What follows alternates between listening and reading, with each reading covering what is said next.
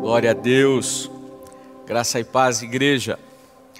Espero que vocês estejam bem, em segurança na casa de vocês, ou aonde quer que você esteja assistindo esse culto.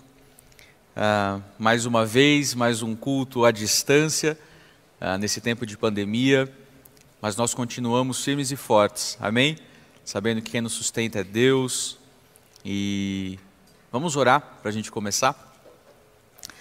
Pai, muito obrigado, Deus, por mais uma vez podemos estar juntos, mesmo que à distância, sendo o Senhor, Deus, o nosso maior elo em comum, Pai.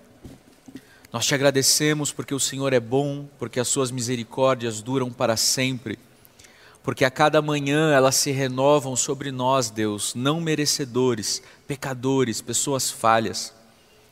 Obrigado, Deus, porque o Senhor nos ama o Senhor provou isso entregando o seu único filho por cada um de nós.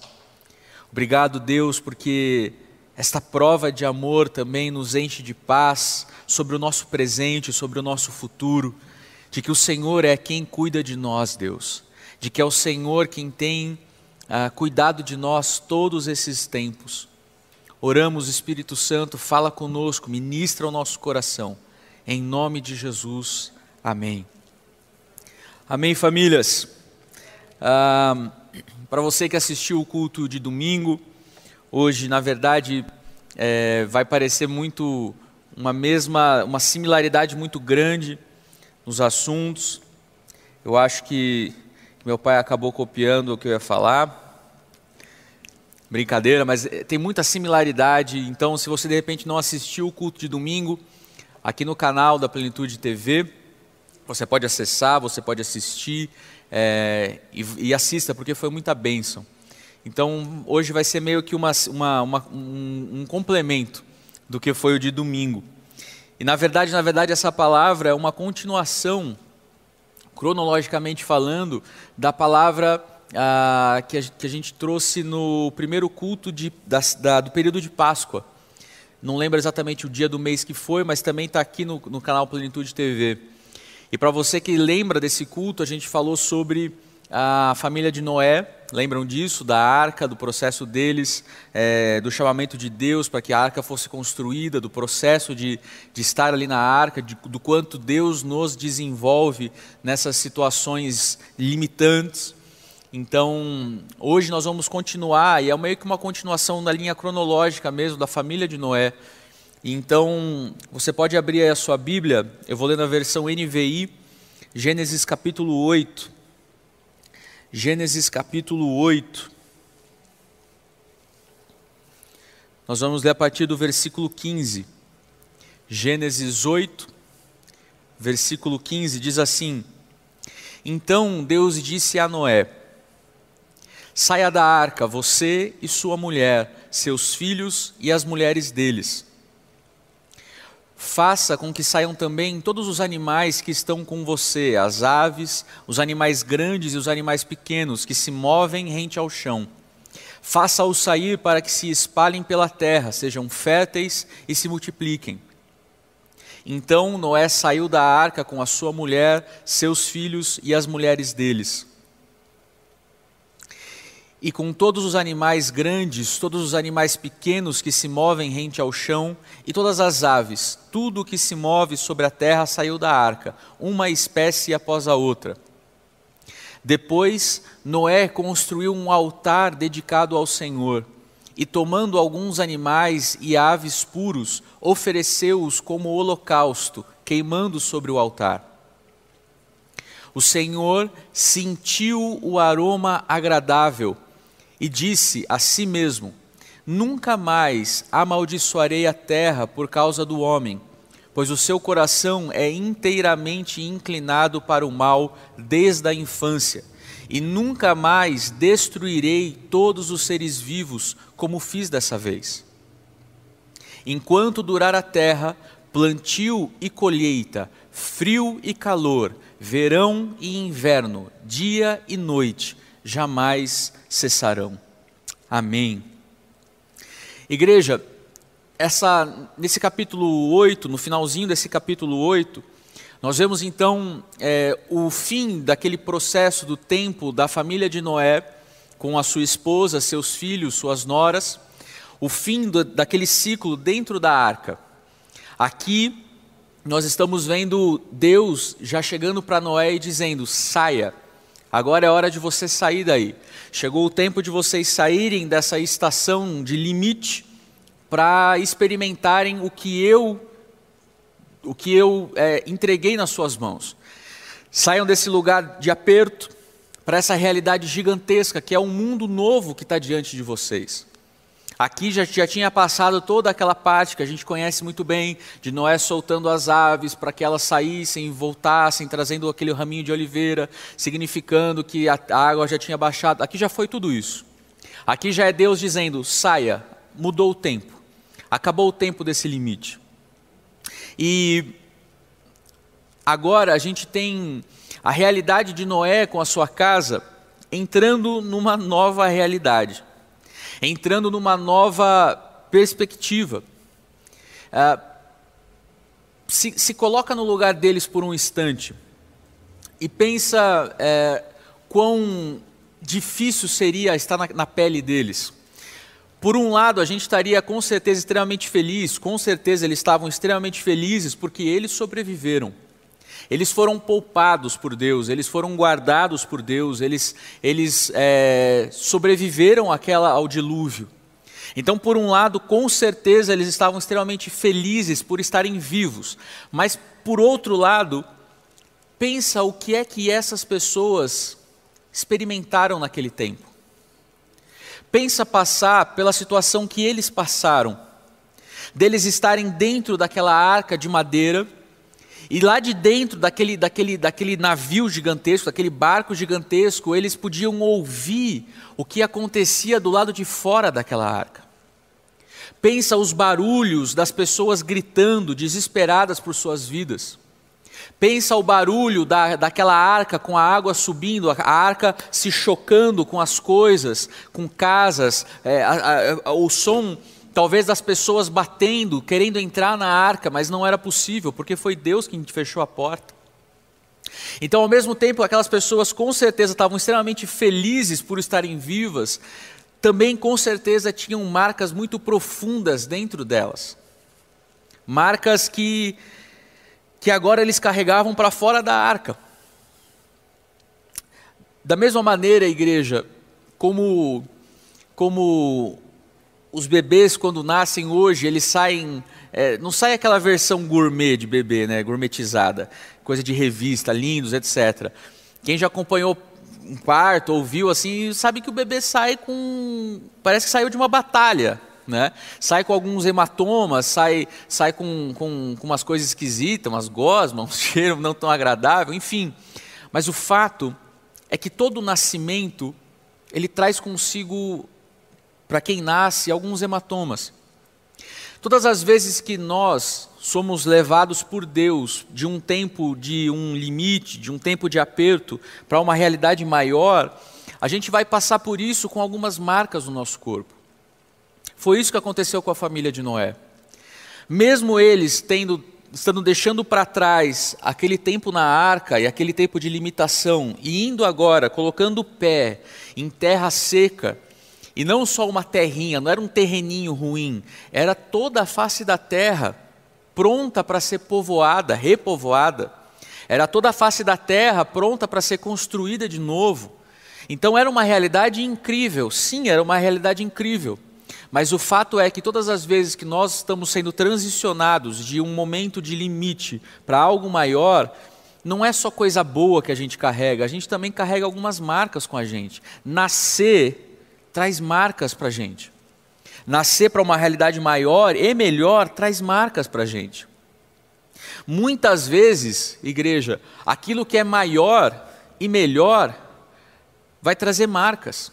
Às vezes a realidade melhor é a realidade que vai doer mais. Às vezes o tempo daquilo que é melhor traz desconfortos que quando a gente estava naquela realidade medíocre a gente não tinha. Ou pelo menos a gente não sentia. Às vezes, a realidade que não tem dor é a realidade da pequenez, da mediocridade, da ignorância, da, da, da, do aperto, da miséria. Crescer dói, são as famosas dores de crescimento. Quem lembra disso quando estava na infância? Lembra as dores de crescimento? Crescer dói. Ir para algo maior, melhor, dói.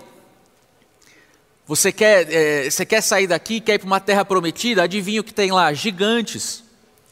Tudo aquilo que é melhor vai trazer consigo marcas, vai trazer consigo é, é, hematomas, dores. E é por isso que muitas vezes muitas pessoas preferem ficar num, num, num espaço de limite, num espaço de pequenez, porque ali não tem dor porque ali não tem desconforto, porque ali não tem dor de crescimento, não tem hematoma, não tem, não tem nada. Eu posso ficar aqui na minha ignorância, na minha pequenez, na minha mediocridade. Igreja, nascer, crescer, esse processo, ele pode assustar, sim. Noé, ele, ele teve os seus filhos e ele teve netos, e um dos netos de Noé era um homem chamado Cuxi. E esse neto de Noé deu a Noé um bisneto chamado Nimrod. E Nimrod, ele foi uma pessoa que tinha um, um, um talento, uma habilidade gigantesca para a construção. Ele meio que absorveu muito o que seu bisavô era. Noé foi um exímio construtor. Pensa o que é, é você pegar um, um, um, manual de instrução vindo da parte de Deus e você construir uma arca perfeita que não afundou. Então Noé era um grande construtor. Nimrod, ele, ele recebeu, acho que por, por, por herança familiar, esse, essa habilidade do seu bisavô. Nimrod era um, um exímio construtor e ele construiu diversas cidades inteiras. Uma das cidades que Nimrod é, construiu foi a cidade que viria a ser Nínive uma mega cidade, um, um, um, um polo de, de, cultura, comércio, é, de, de, movimentação, era um lugar gigantesco, uma, uma metrópole para o seu tempo. E justamente ali, em Nínive, foi onde começou-se a construir aquilo que seria a Torre de Babel. Depois de muito tempo, aquele lugar receberia um novo nome, seria chamado Babilônia, por causa de Babel. Foi exatamente ali onde foi construída. Um, um grande, um dos maiores historiadores que a gente tem em relato, Joséfo, ele conta que Nimrod, ele não construiu a, a, Torre de Babel somente com a motivação de, de uma afronta aos deuses. Vamos fazer uma construção que chega até os céus para que nós nos assemelhemos aos deuses. Não foi só essa a única motivação no coração de Nimrod para construir a Torre de Babel. Joséfo ele também, ele também diz que uma das motivações de Nimrod para construir a Torre de Babel foi medo. Mas medo do quê? Medo de um novo dilúvio.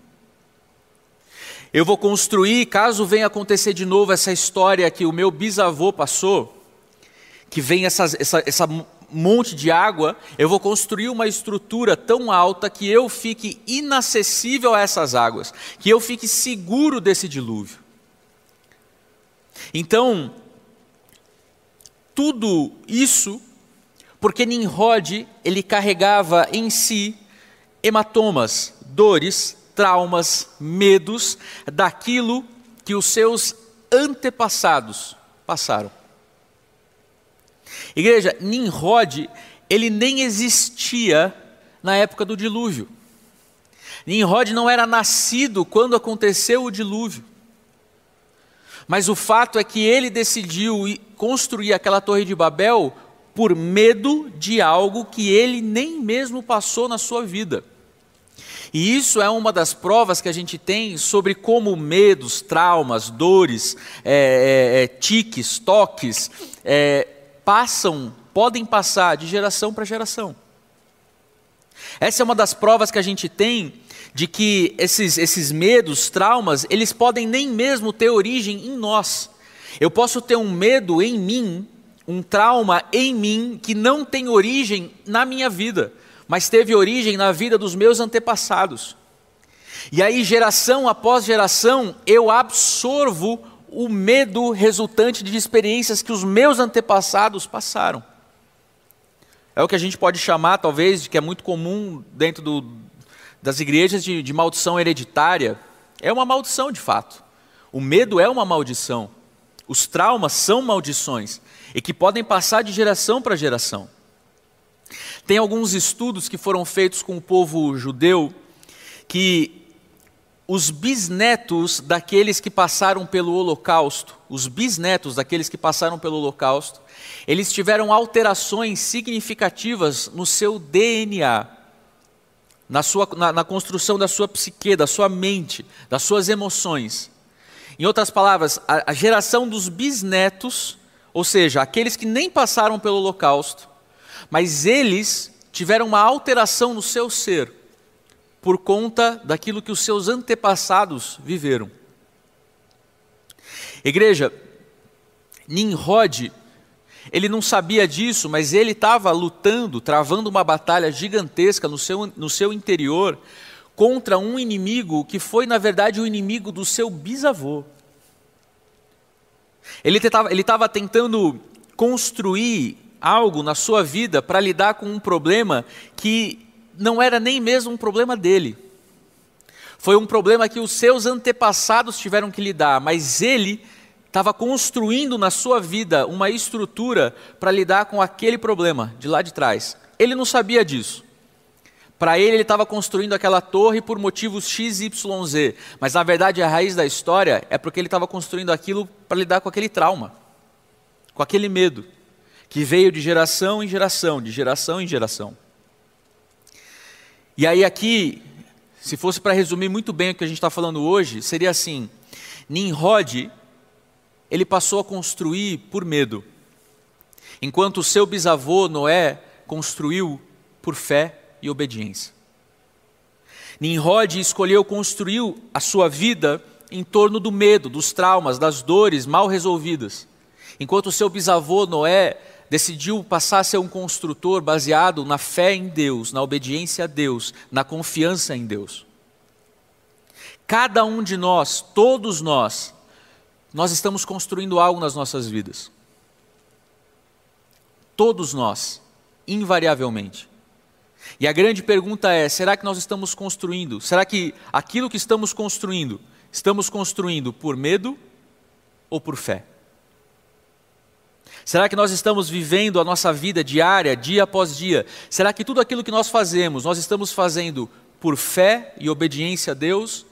Ou será que estamos fazendo como reflexo de um trauma, de um medo, de uma dor que meus pais passaram, meus avós passaram, meus bisavós passaram?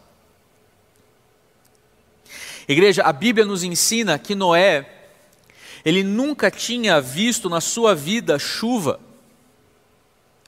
A geração de Noé não sabia o que era chuva, mas mesmo assim ele decidiu construir uma arca por obediência à voz de Deus.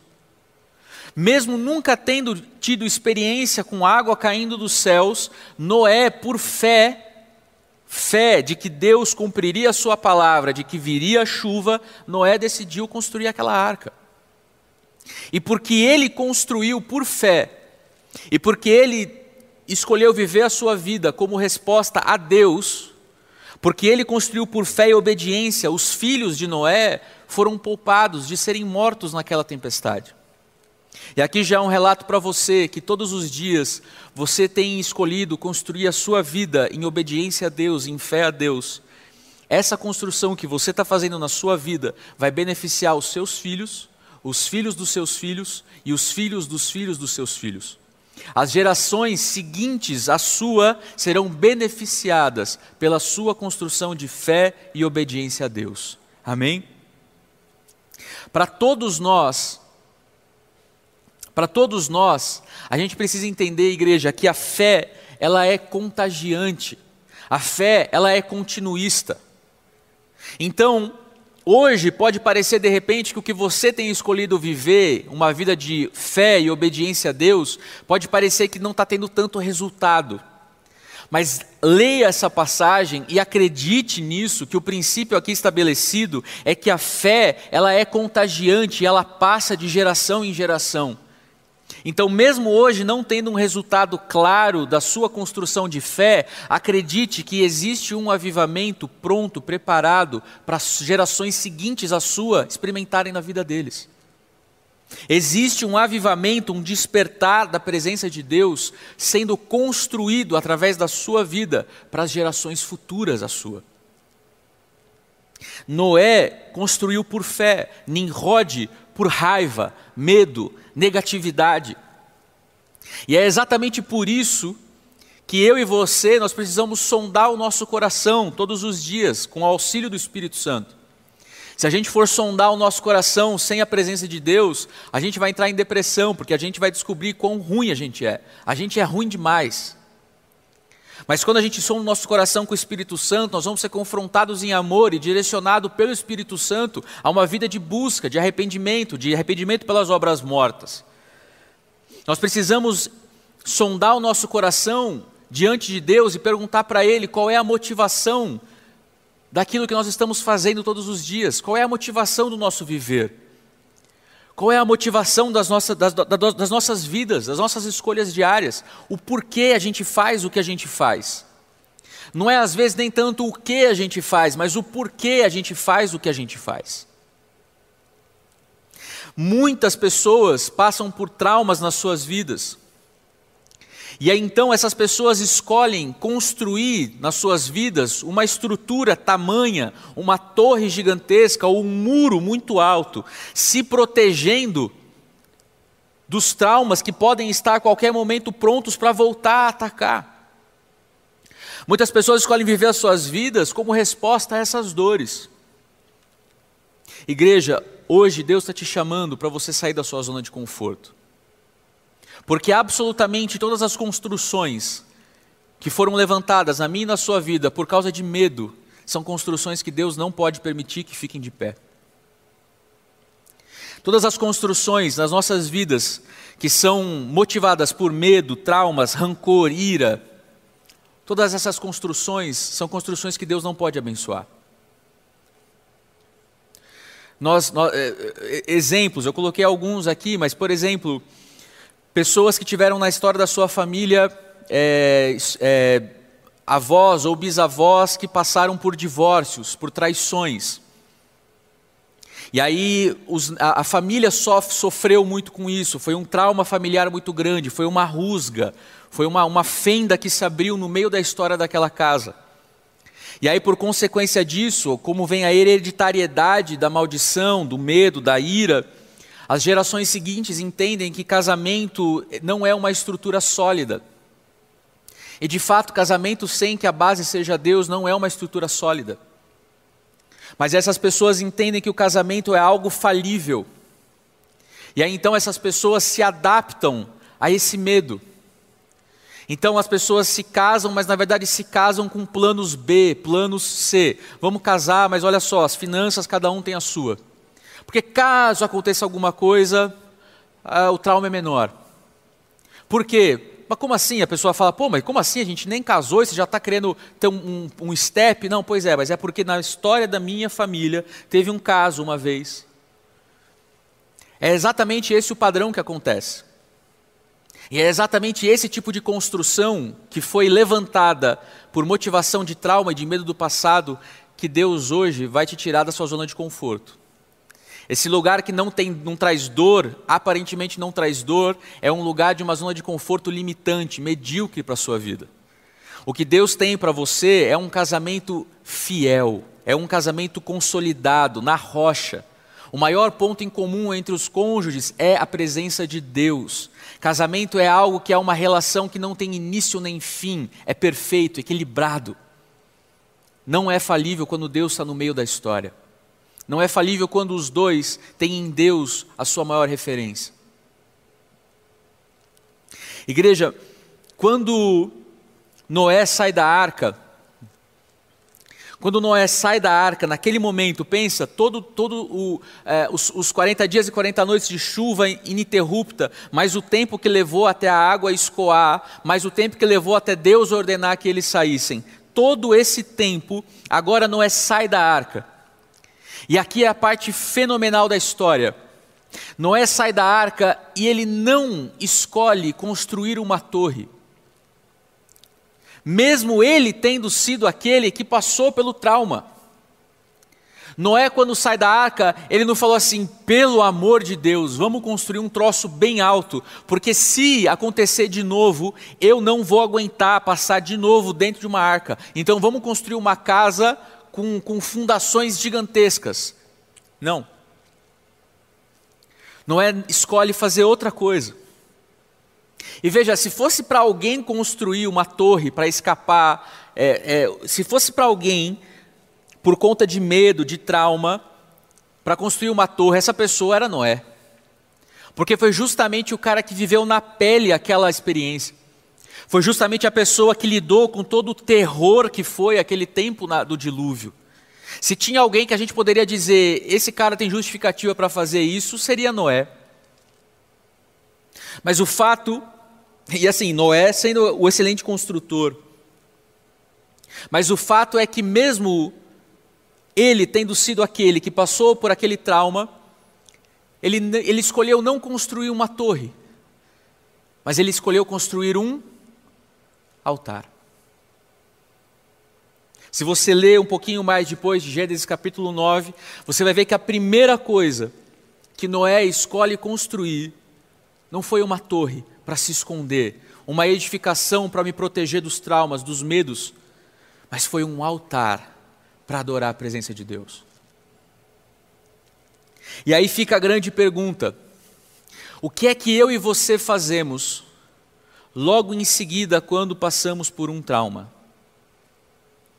O que é que eu e você fazemos quando nós estamos passando por uma situação traumatizante? O que é que a gente escolhe fazer quando a gente passa por uma situação terrível, um divórcio na história da minha família, uma falência na minha empresa, é, um, um, um amigo da igreja que me chateia? O que é que eu e você escolhemos fazer quando essas situações traumáticas acontecem? Porque nós só temos duas opções. Lembre-se, todos nós estamos construindo algo. Então você tem uma de duas construções que você pode estar fazendo. Quando os traumas vêm, ou você está construindo uma torre para se proteger das lembranças traumáticas, ou você constrói um altar, porque altar é lugar de se render. Altar é lugar de sacrifício. Altar é lugar de relembrar a dependência de Deus. Altar é lugar de se relembrar de que existe um Deus sobre nós. E essa é a grande pergunta. O que é que você vai construir quando essa tempestade aqui passar? O que é que você vai construir quando esse tempo traumático de dores passar na sua vida? Todos nós estamos construindo algo, igreja. Noé construiu um altar. O seu bisneto Nimrod construiu uma torre. O que é que você está construindo? O que é que você tem feito nesse tempo? Nimrod, ele escolheu construir uma torre porque Nimrod não confiava na palavra de Deus. Deus foi muito claro, como nós lemos aqui em Gênesis 8, a partir do 15. Deus foi muito claro de que nunca mais, nunca mais ele destruiria a face da terra. De que haveria sol, chuva, verão, inverno, dia e noite, que os tempos nunca mais seriam interrompidos, que haveria colheita em todos os tempos. Deus foi muito claro, deixou isso claro, registrado, mas Nimrod não confiava em Deus. A palavra de Deus não era suficiente para Nimrod. É, Deus falou, mas eu vou me garantir. Não, não, eu acredito, pastor, quando você fala que casamento é algo que, se, se estiver construído em cima da rocha que é Deus, está é, tá tudo certo, vai dar certo. Mas. Não, eu acredito que, que se eu, é, ouvir os princípios é, que a palavra nos ensina para o meu negócio, para o meu comércio, é, vai dar certo, Deus vai ser fiel, mas vou aqui fazer essa notinha fria, vou aqui fazer esse esquema. Nimrod era alguém que deixou muito claro pelas suas atitudes de que ele não confiava na palavra de Deus, de que Deus o protegeria, de que Deus o guardaria, de que Deus não feriria mais a terra com um dilúvio.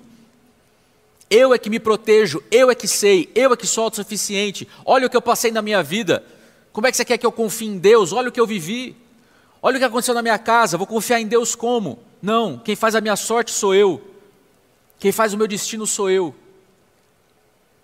Igreja, às vezes nós construímos coisas sem nem mesmo perceber que nós estamos construindo essas coisas. Às vezes nós construímos edificações que nós nem mesmo estamos percebendo que nós estamos fazendo. Vou dar um, exemplo, um outro exemplo aqui. Sabe quando você está é, sei lá, em casa, aí você está é, tirando o lixo da cozinha, aí você puxa o saco do lixo, percebe que está tá escorrendo aquele churume, aquela água horrorosa, porque o saco rasgou, aí a, o seu cônjuge te faz uma pergunta que te irrita, aí o, o gato mia, o cachorro late, o pintinho pia, e aí você dá aquela surtada, você tem aquele, aquele lápis, você, você, você solta aquele, aquele, aquele monstro que estava ali dentro. E às vezes, às vezes você nem consegue descrever o porquê você age dessa maneira.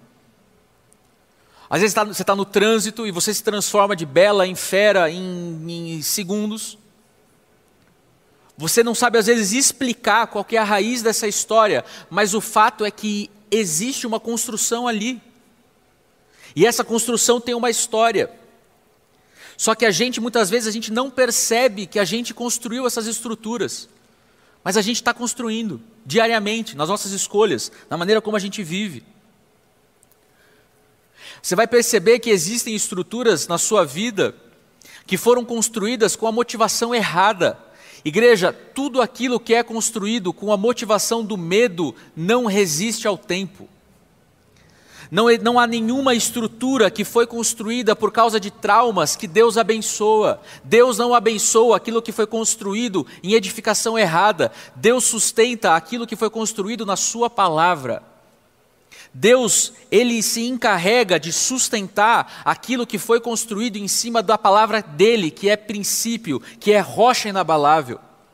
Aquilo que foi construído no, por, por causa de efeitos colaterais, de dores do passado, de traumas do passado, não vai resistir. Deus não compactua com isso. É a história de Torre de Babel.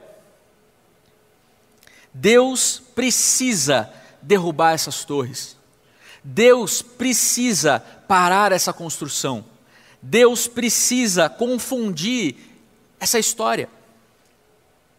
Noé sai daquela arca e ele sai diante de um mundo novo, um mundo zerado, não tinha absolutamente estrutura humana nenhuma. Aconteceu uma catástrofe, um dilúvio, zerou a história. E aí, pessoal da banda, se quiser estar por aqui, já estou quase terminando. E aí, quando ele sai daquela arca, pensa a quantidade de checklist de coisas que ele tinha para fazer e se preocupar. Pensa a quantidade de prioridades que ele deveria ter quando saiu daquela arca.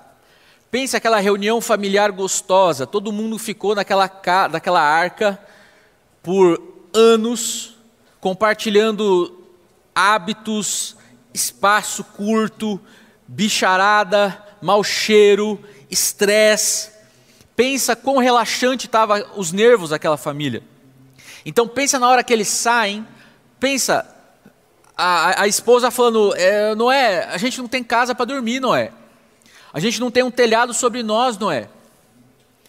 É, a, gente precisa, a gente precisa construir aqui um, um cerco para os animais aqui, é, de, de, que a gente vai, cultura, vai ter a cultura de bicho aqui. É, a gente precisa de um cerco para a gente se alimentar.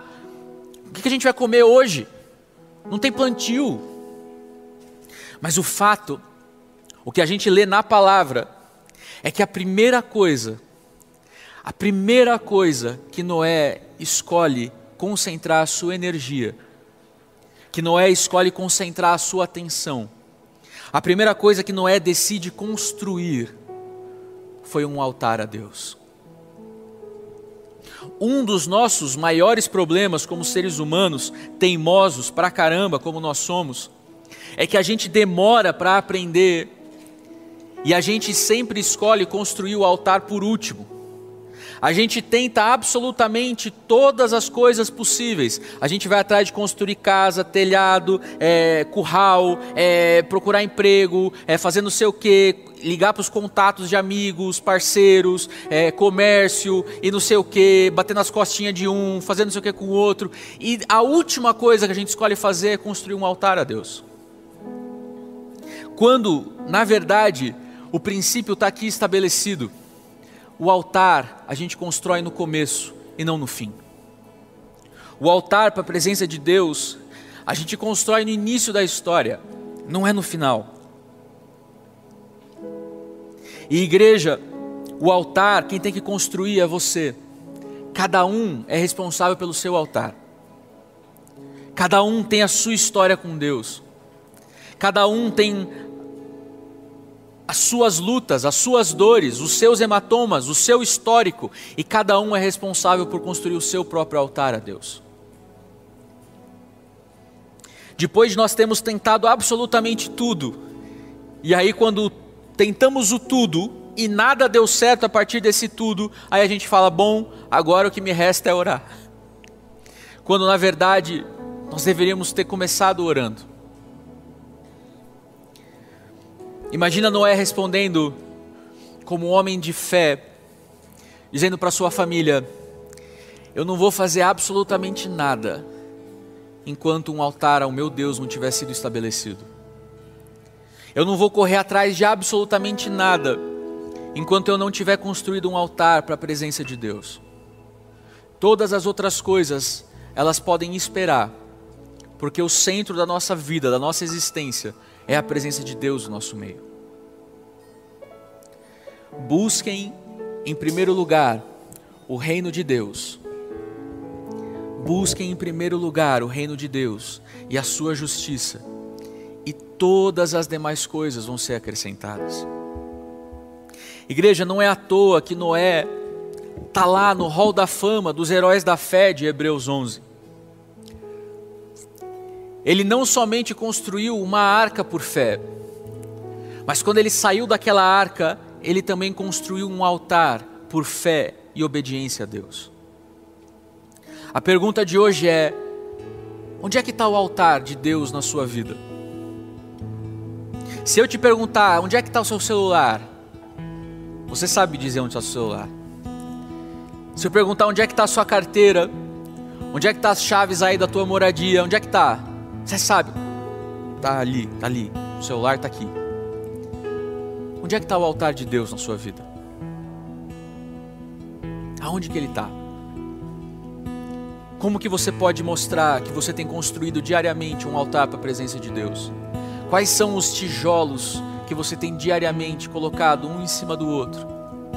O teu tempo a sós com Deus, o teu tempo de choro, o teu tempo meditando na palavra, o teu tempo participando nesse tempo de pandemia das, das células, dos PGs online, o teu tempo caminhando com alguém mais velho, mais experiente na caminhada cristã, para te orientar, para às vezes dar uma chamar tua atenção em algumas coisas. Onde é que está a tua generosidade expressa? Onde está a tua confiança em Deus? Em você cumprir mandamento, dízimo, oferta, primícia. Alguns desses são mandamentos, outros são indicações para bênção para a tua vida. Você faz se você quiser. Onde é que está o altar de Deus na tua vida?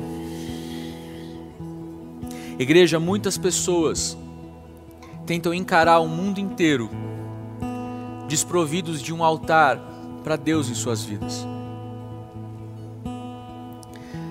Nessa noite ou nesse dia que você estiver assistindo essa palavra, esse é um tempo de um convite para você começar hoje ou recomeçar esse altar na sua vida. É um tempo para você revisitar a sua história, a história da sua casa, a história da sua família e você fazer isso pedindo auxílio do Espírito Santo, para que ele te mostre se você tem vivido de tal maneira como resposta a alguns traumas que talvez aconteceram na sua história. Às vezes, alguns limites, algumas barreiras, que você faz isso para não deixar ninguém chegar perto, porque alguém algum dia te machucou e você inconscientemente acha que todas as pessoas vão te machucar. Ah, eu tive uma decepção com uma igreja lá atrás, é por isso que eu não me envolvo muito. Ah, eu eu tive um, na minha família teve um relacionamento que não deu certo, isso deixou uma marca muito grande. A gente agora no Natal não é mais o mesmo, é, a Páscoa ninguém passa junto, de tão traumático que foi. Aquilo que afligiu os teus antepassados não tem que afligir você. Se você acreditar na palavra de Deus, você pode descansar de que é Ele quem te guarda, de que é Ele quem zela pelas promessas que Ele mesmo fez. O Senhor, o teu Deus, é por você. Quem será contra você? Acredite, repouse, repouse na palavra de Deus sobre você. Não construa torres, construa um altar. Chame a presença de Deus aí onde você está. Quero te convidar a fechar os seus olhos. Vamos orar. Pai, obrigado, Senhor, por esse tempo. Nós te agradecemos, Espírito Santo, porque você nos instrui, nos educa, nos pastoreia. Senhor, obrigado porque até aqui o Senhor tem sido tão misericordioso conosco, Deus. Mesmo nós sendo tão medrosos, traumatizados, mesquinhos, com um coração duro. O Senhor continua soprando sobre nós, Deus. O Senhor continua nos chamando para uma realidade muito maior, infinitamente maior da realidade que nós estamos vivendo, Deus, pequena, limitada. Aquilo que o Senhor tem para nós, Deus, é um mundo inteiro comparado a um pequeno espaço medíocre de medo, de aflições, de traumas.